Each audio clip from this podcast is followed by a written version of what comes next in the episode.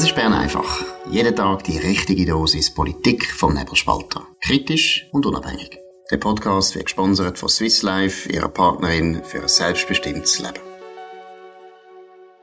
Ja, das ist die Ausgabe vom 14. November 2023. Dominik Feusi und Markus Somm. Ja, der Balthasar Glättli, Präsident der Grünen, ist zurückgetreten. Und er begründet das auch. Dominik, was sind da die wichtigsten Einzelheiten? Ja, er sagt, er sei das Gesicht von der Niederlage der Grünen. Und ähm, sie sollen, die Grünen sollen mit einem neuen Gesicht in Aufschwung können starten Und wir müssen eben oben leuchten, unten werden wir angepinkelt. Und ähm, er hätte nie Mühe gehabt mit der Unterhälfte, aber äh, er könne oben dran nicht mehr strahlen und sich darum Zeit, äh, den Stab an einen Nachfolger oder eine Nachfolgerin weiterzugeben. Gut, muss man vielleicht jetzt mal noch würdigen. Oder? Mhm. Ich glaube, 2020 ist er Präsident geworden. Das war nach dieser absoluten triumphalen, mhm. äh, dem triumphalen Erfolg in den Nationalratswahlen von 2019, wo die Grünen unglaublich gewachsen sind und eben alles ausgesehen hat, als würden sie vielleicht sogar die SP einholen. Das ist wirklich die neue Partei gewesen. Man hat das Gefühl gehabt, jetzt gibt's, äh, also auch ich, muss ich zugeben, Parteiensystem auf der linken Seite tut sich jetzt verändern. Seit den letzten Wahlen wissen wir, nein, es ist ganz anders. Es ist eigentlich wieder alles genau gleich geworden. Aber wenn man jetzt den Glättli wirklich noch ein bisschen fair würdigt, würde ich erstens mal sagen, das meine ich jetzt ernst, ohne jede Ironie. Ich finde, mit dem hat man wirklich gut können streiten. Da muss man sagen. Man konnte mit ihm diskutieren. Er ist nicht ein Betonkopf im Diskutieren. Da muss man sagen. Er hat zwar Ansichten gehabt, die sehr, äh, kann man als dogmatisch bezeichnen, aber als Typ ist er eigentlich nicht so auftreten. Und ist eben noch gewesen, wo man noch durchaus, äh, einfach hätte können diskutieren. Man hätte natürlich können von etwas anderem überzeugen. Genau. Aber, aber es ist nicht ein, das ist nicht ein ekliger, bornierter, Typ gewesen, das muss man auch mal sagen. Auch nicht unbedingt extrem aggressiv, sondern im Gegenteil wahrscheinlich eben aus meiner Sicht immer als Oppositionsführer zu lieb, auf eine Art zu lieb. Aber, und ich finde es so noch ironisch, wenn er sagt, ich bin das Gesicht von dieser Niederlage, ich gebe zu, er ist auch über gewesen, wo man natürlich gut auch im Artikel ein bisschen können ja, auf, ja, auf den Arm nehmen, weil er ist, er hat natürlich auch ein bisschen etwas Bünzliges gehabt, oder? Er ist, also er ist eigentlich schon ein Inbegriff von dieser grünen Weltanschauung, wo halt aus meiner Sicht doch eine bünzlige, steinzeitliche Weltanschauung ist, wo im Prinzip sagt, verzichten, verbieten, überwachen, regulieren, mit Freiheit nicht viel zu tun, und er hat selber auch ein bisschen so ausgesehen. Ja, und er hat das auch gelebt. Also, ich, ich erinnere mich sehr gut, ich habe mal Feusi Federal gemacht mit ihm. Es ist das längste Feusi Federal geworden, von jetzt insgesamt 120 Ausgaben. Ich glaube, fast eine Stunde, obwohl man normalerweise eine halbe Stunde redet. Und das hat vor allem damit zu tun gehabt, der ist nicht mehr zu stoppen gewesen der Mann, und er hat auch so, so Gestik gemacht, er hat auch irgendwie in der Weltgeschichte rumgeschaut und so. Gott sei Dank, das Mikrofon hat er am Revers gehabt und so, das ist, nein, es ist wirklich, er hat, er ist ein, ich glaube schon, was jetzt noch fehlt bei der, deiner Beschreibung, ist das Missionarische. Ein Prediger, gell? Ja. Ein Prediger. Ein Prediger, ja. Ein, ein, ein, ein, ein leicht verschupfter Prediger, ein, ein, äh, äh, man hätte mir den Jesus von Zürich gesagt, das finde ich nicht ganz fair, aber er hat natürlich schon, er ist ein Missionar gewesen und ein, ein so ein bisschen mehr, wirklich ein, ein, äh, ein Armutsprediger, so ein Kapuziner. Er hat so einen Stündler gehabt, oder? Ja, oder Kapuziner, ja, so einen ja. Speckpater. Ja, das stimmt, Kapuzinerprediger ist auch noch gut. Oder ja. wirklich vom, vom, wirklich aber so aus dem, aus dem, aus dem 14. Jahrhundert, weißt wo, ja, wo, und, und er hat ja die Krisen, hat er ähnlich wie 14. Jahrhundert, du erinnerst dich, das Pest ist gewesen, ähm, ähm, äh, ähm, es ist kalt gewesen im Winter, es ist mhm. ganz schwierig Krieg, grosse Krieg in Europa, 100-jähriger Krieg und so weiter. Also das ist eine ganz schwierige Krisenzeit gewesen und da haben die Prediger wahnsinnig Aufschwung Hoffnung gehabt, oder? Weil sie, weil ja, sie der Untergang... Mönches gehabt. Ja, ja. Er hat, stimmt, er ist ja glücklich verheiratet und hat auch Kind und so weiter, ein Kind, aber es stimmt schon, er hat ein bisschen etwas Mönchisches gehabt, oder? Ein bisschen freudlos auch. Gut gemeint, aber ein bisschen freudlos und von dem her eben, ich muss sehr sagen, er hat äh, das Wesen von der Grünen Partei recht gut verkörpert und deshalb für uns Journalisten auch ein bisschen, ja, gibt es zu, einmal auch ein billiger Witz äh, wert gewesen, oder? Weil man natürlich immer gewusst hat, man kann gerade das Bild abrufen von über dem wo ein bisschen zu fest irgendwie sagt, jetzt Salat essen und immer wieder Vollkornbrot essen und nicht, und nicht, frei, nicht, frisches Brot essen, sondern bitte zuerst drei Tage liegen lassen und dann erst äh, mit einem ganz, ganz äh, freudlosen Biss reinbeissen. Das war ein der Balthasar Glättli. Aber es zeigt, und jetzt mal ein bisschen abgesehen von M, oder Dominik, muss man schon sagen, ich habe jetzt den Eindruck gehabt, der Entscheid hätte jetzt müssen reifen. Also er ist noch nicht nach den Wahlen, Nationalratswahlen 22. Oktober, ist er noch nicht so weit gewesen. Das hätte er ja früher noch können sagen. Sondern ich glaube, was ihm jetzt wirklich das Knick gebrochen hat, auch, ja, seelenmässig würde ich sagen, ist jetzt der Wahlausgang vom letzten Wochenende, insbesondere Genf. Das glaube ich schon. Und das ist letztlich ein Schicksal, wo die Grünen oder wo er auch zu verantworten hat. Ich meine, sie haben sich auch immer als Juniorpartner der Sozialdemokraten verhalten. Sie haben in Genf, aber auch an anderen Orten wurde nie äh, gegen die SP, ich sage jetzt ein bisschen geschossen, einmal ein bisschen Gas geben, mal den Unterschied betont. Und darum ist es ja, ich meine, im bürgerlichen Lager gibt es auch die Verschiebungen zwischen der FDP und der SVP und so ein bisschen so, oder? Aber die Unterschiede sind schon viel grösser. Und sie sind, äh, du erinnerst dich, 94 Prozent, hat, glaube die Sonntagszeitung mal ausgerechnet, stimmen sie mit der SP überein. Ähm, und, und sie, im Wahlkampf haben sie nie die SP angegriffen. Und das ist natürlich, dann, dann wirst du nie etwas anderes als Juniorpartner.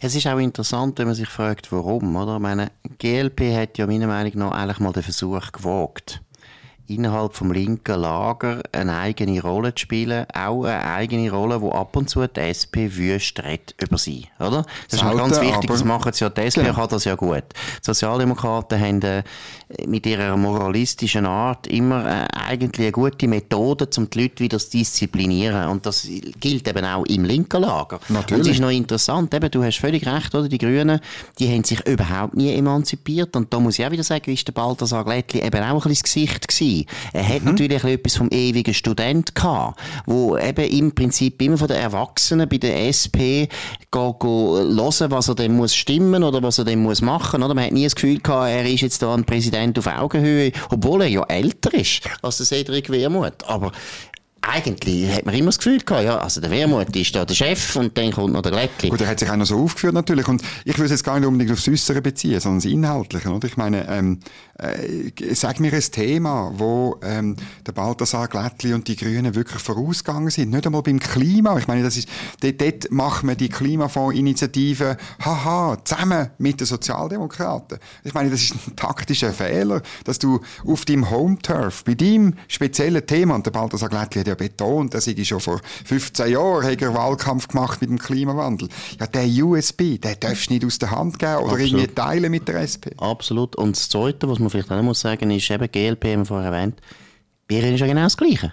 Also man hat ja genau das Gefühl, es ist nicht mehr so viel von dem da, wo früher noch mal dazu geführt hat, dass die GLP weggegangen ist von den Grünen. Sie tun sich jetzt auch in vielen Sachen eher wieder an der SP orientieren, gehen eher wieder in Richtung SP. Das tun wir morgen besprechen. Das wir morgen besprechen, aber es ist interessant, es zeigt einfach, wo die Schwergewichte sind in dem linken Lager und das ist einfach die SP und das ist offensichtlich und nach den Ständeratswahlen im Welschland ist völlig klar.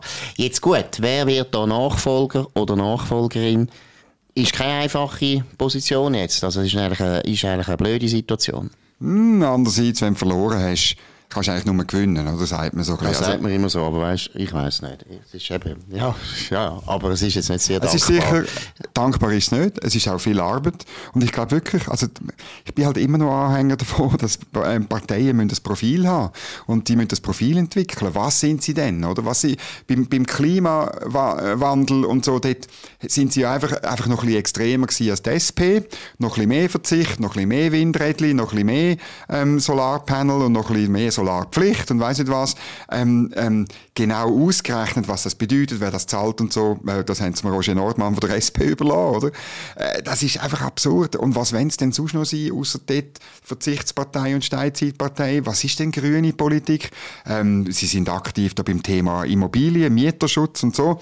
Aber auch dort, ich meine, dort ist Jacqueline Badran einfach zuvorderst. Es ist einfach, es ist noch halb schwierig, wenn du zu 94 Prozent übereinstimmst, mit einer anderen Partei ein eigenes Profil zu haben. Genau, aber das das ist ja selber gewählt. Gut, Ja, genau. und jetzt muss man sagen, du hast es erwähnt, die Steinzeitpartei. Was man sicher kann sagen ist, auch in der Steinzeit haben müssen die Menschen schlafen. Das sind es früher natürlich, und eben, das ist ein da, wo die Grünen ab und zu, ähm, hat man das Gefühl, vertreten ist man zurückgegangen in die Höhle, hat sich dort sehr gemütlich eingerichtet, das ist ab und zu ein bisschen feucht gewesen und so weiter. Heute müssen wir das Gott sei Dank nicht mehr, und heute haben wir sogar noch ganz andere Möglichkeiten, sehr gut zu schlafen. Und deswegen der Hinweis zum Thema. Der Powernap wird Ihnen präsentiert von Schlafvoll. Schlafvoll ist das Schweizer Bettenfachgeschäft mit den besten Preisen. Eine Beratung in einer der elf Schlafvoll-Filialen lohnt sich auf jeden Fall. Mehr Infos auf schlafvoll.ch.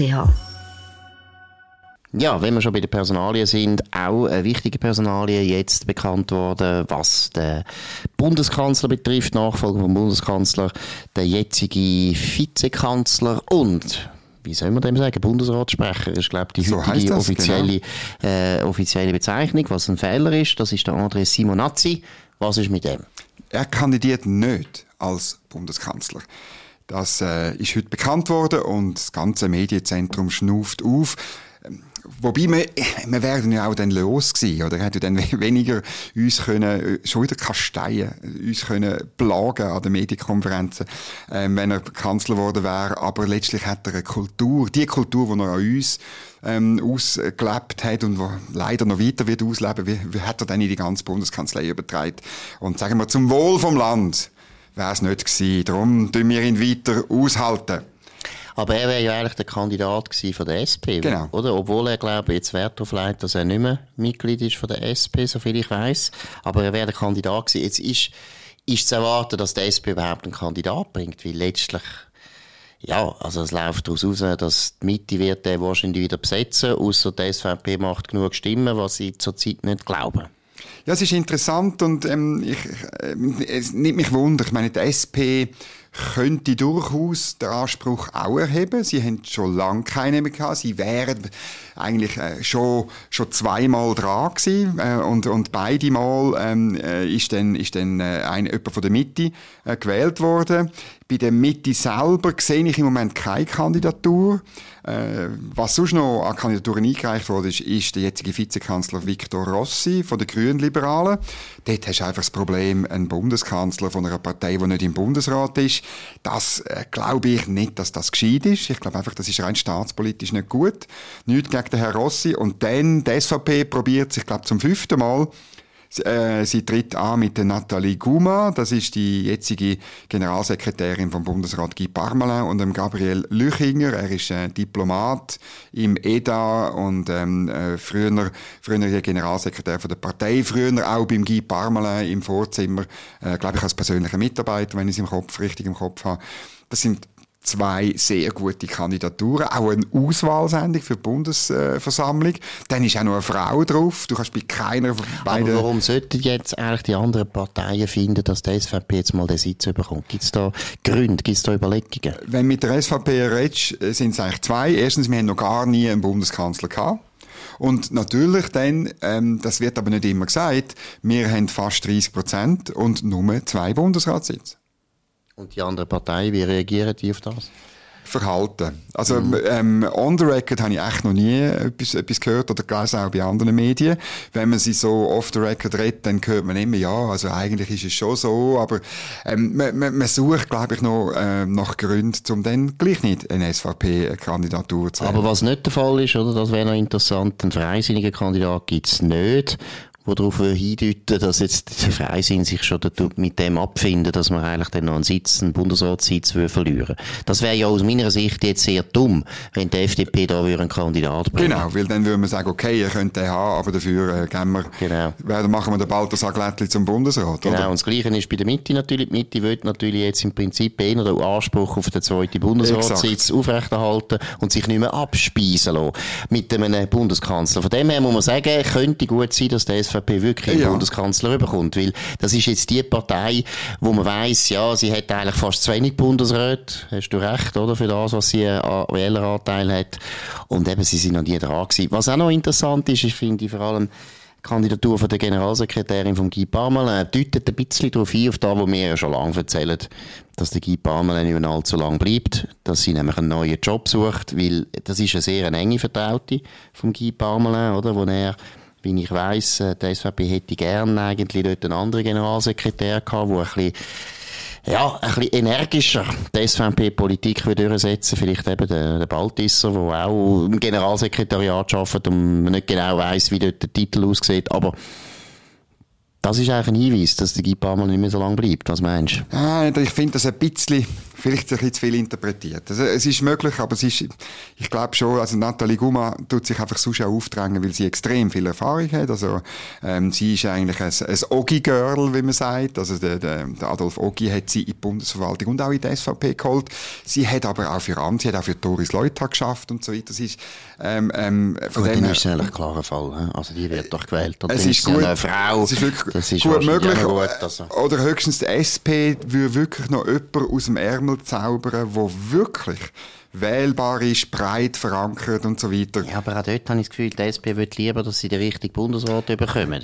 Das ist nicht ja, wichtiger, ja. Also, oder? Deine, dein Ausschlussverfahren, äh, muss ich sagen, das hat einiges für sich und deutet schon darauf hin, dass es könnte klappen. Und von diesen beiden muss man schon sagen, ähm, rein so, was Partei angeht, sind beide, beide sind SVP, oder? Und letztlich ist ein bisschen immer die Frage, ähm, wie wichtig, wie, wie viel hat die Partei von einem Bundeskanzler?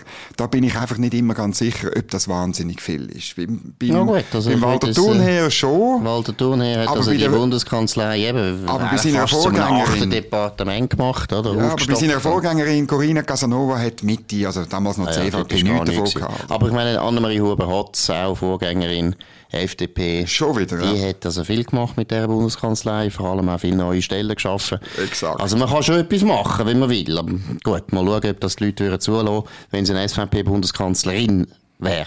Gut, wir müssen sprechen kommen auf einen brillanten Artikel von der Margit Osterloh und der Katja Rosch, zwei Professorinnen an der Universität Zürich. Dominik, um was geht's? Ja, es ist ein Meinungsbeitrag in der NZZ. Der Titel Gleichstellung hängt stark von partnerschaftlichen Entscheidungen in der Beziehung ab. Eigentlich ein No-Brainer, wie du würdest sagen. Eigentlich ist es ganz klar, dass die zwei, die da zusammenfinden und nachher zusammen durchs Leben gehen, dass es ganz entscheidend ist, wie die miteinander sich einrichten, abmachen, bei welchen Themen sie Sachen aufteilen, wo sie Hilfe holen, was für Hilfe sie holen, wie flexibel die ist und so weiter. Also es ist, ähm, ich tue jetzt ein bisschen sehr, sehr äh, ähm, verkürzen die Aussage ist einfach, dünn zusammen reden und dünn miteinander abmachen, wie ihr das machen wollen, pragmatisch irgendwie Lösungen finden, absolut, wenn Probleme aber der Sprengstoff, der drinnen ist und wo ich jetzt schon gesehen habe, dass gewisse Leute aufschreien, ist natürlich, dass sie das sagen, was auch empirisch auf der Hand liegt, schon lange, dass Frauen eher sagen, ja, ich würde gerne mehr Zeit verbringen mit meinen Kindern, als dass Männer das eben sagen. Und dann kommt es immer automatisch so, dass der Mann bisschen mehr schafft als die Frau. Und ich kenne, also du wahrscheinlich auch nicht, ich kenne praktisch niemanden in meinem ganzen Bekanntenkreis. Und ich habe mich ja von, von links nach rechts bewegt, also auch in dem linken Milieu. Es ist praktisch überall so. Das immer, also in unserer Generation, in die jüngere Generation sieht es vielleicht anders aus, aber in unserer Generation ist völlig klar gewesen, Frauen arbeiten 60% und Männer 80% oder 100% Das ist praktisch überall so gewesen. Ganz gleich, welche politischen Ansichten man hat. Ganz gleich, wie man über eine Rollenteilung zwischen offiziell geredet hat. Praktisch überall ist es so gewesen. Und es hat einfach eben, es hat mit Präferenzen zu tun. Und bei den Frauen ist Präferenz ein bisschen anders, wenn Kinder da sind, als bei den Männern. Das heisst nicht, dass uns völlig egal ist, die Kinder. Aber wenn wir vor der Frage sind, eben, willst du noch ein bisschen mehr arbeiten oder willst du noch ein bisschen mehr Kinder betreuen, die Männer anders entscheiden als die Frauen. Und das ist eigentlich in dem Artikel. Und er ist brillant formuliert. Und ist in dem Sinne mutig, ja, weil es hat ja einen wahnsinnigen Shitstorm gegeben, wo sie das vorher genau. ein anderes Mal gesagt haben.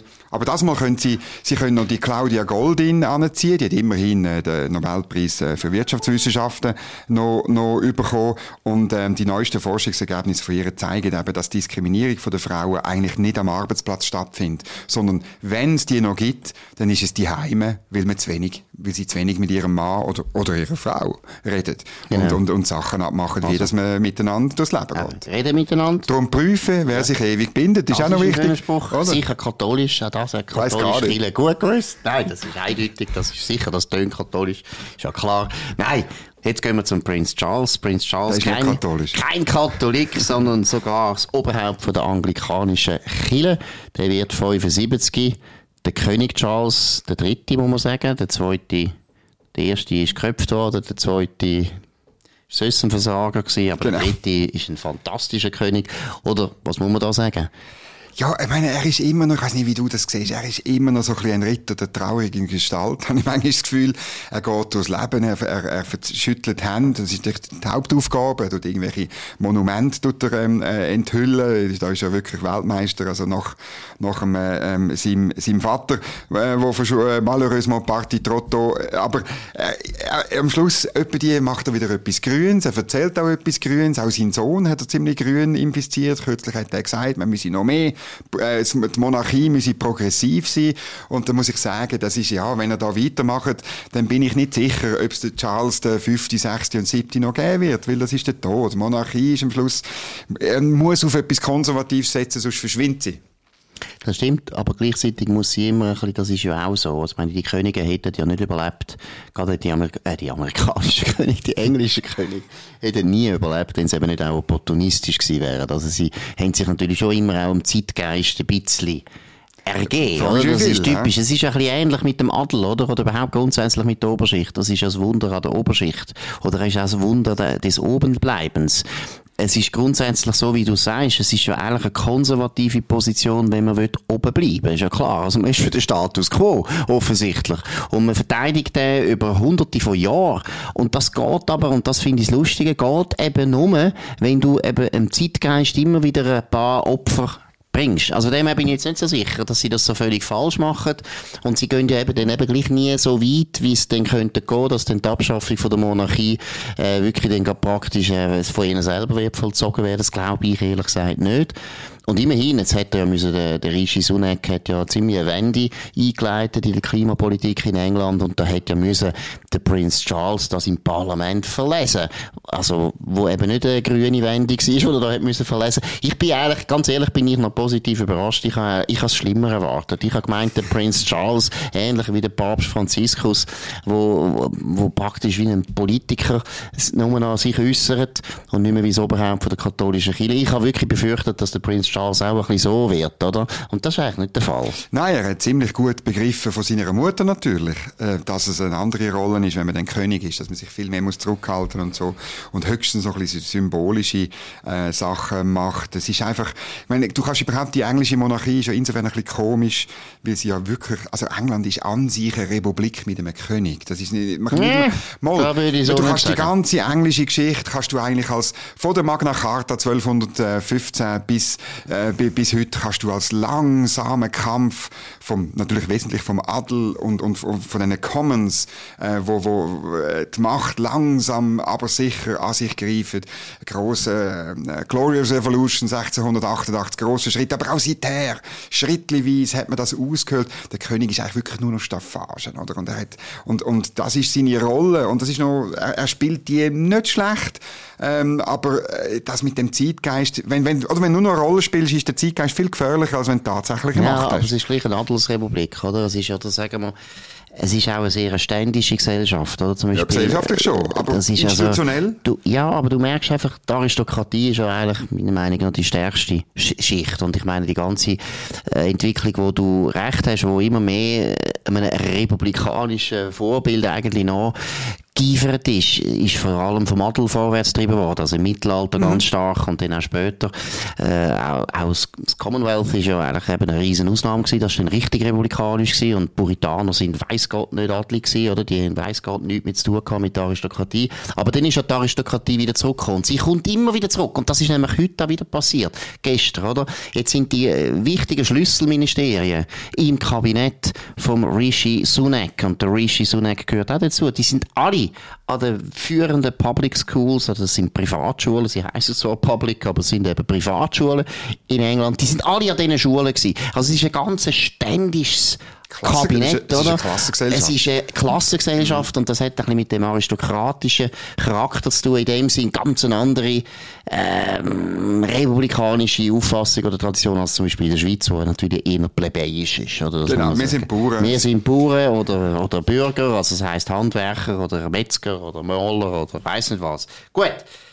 Jetzt müssen wir noch etwas ankündigen. Morgen, ganz, ganz wichtig. Bern einfach Spezial mit den letzten, wichtigsten Ständeratskandidaten für den Kanton Zürich, Gregor Rutz und Diana Angelina Moser. Rutz natürlich von der SVP und Moser von der GLP, die tun sich auf Bern einfach zum letzten Mal, glaube ich, öffentlich auch duellieren. Wir tun natürlich in Ge absolute bewährter Gewohnheit sehr, sehr ausgewogen und fair die zwei ähm, behandeln. Nein, ich meine es ernst, wir versprechen das. Wir sind ja ab und zu auch durchaus mit einer Meinung ausgestattet und das wird man dann schon merken, aber wir werden das fair machen. Hört rein, es ist sicher ein interessantes Duell, sehr wichtig auch für den Wahlentscheid. In dem Sinn bis morgen, Bern einfach spezial und dann auch noch ganz wichtig und das ist jetzt wirklich, müsst ihr euch richtig gut merken, wir machen ja seit längerem, und nicht längerem, seit ein paar Wochen oder so, machen wir eine Spezialaktion, glaub zwei Oder drei. Wochen, seit wir unsere neue Webseite können präsentieren Die Aktion läuft jetzt aus. Morgen ist das letzte Mal, dass ihr könnt mit dem Code, dem berühmten Code, könnt ihr ein Abonnement bekommen. Was müssen Sie genau machen, Dominik? Einfach das Abo lösen und beim Rausgehen Atom, Atom, Atom. Siehst, das können wir wirklich gut. Wir können das gut aussprechen. Das ist etwas, was uns nicht überfordert. Nein, ganz wichtig. Wir sagen es dem morgen auch wieder. Es ist noch bis am Donnerstag morgen gilt die Aktion und nachher ist fertig. Also nutzt das. Und das ist es von Bern einfach an dem 14. November 2023. Und ich freue mich und Markus Somm. Danke für eure Aufmerksamkeit. Ihr könnt uns abonnieren auf nebelspalter.ch, Spotify, Apple Podcast und so weiter. Tönt uns weiterempfehlen, tönt euren Freunden von uns erzählen und tönt vor allem uns ganz hoch bewerten, das würde uns freuen. Wir hören uns wieder, wie gesagt, morgen Bern einfach Spezial mit dem Gregor Rutz und der Diana Moser. Würde uns freuen, wenn ihr reinhören. Bis dann, eine gute Zeit. Das war Bern einfach, gesponsert von Swiss Life, ihrer Partnerin für ein selbstbestimmtes Leben.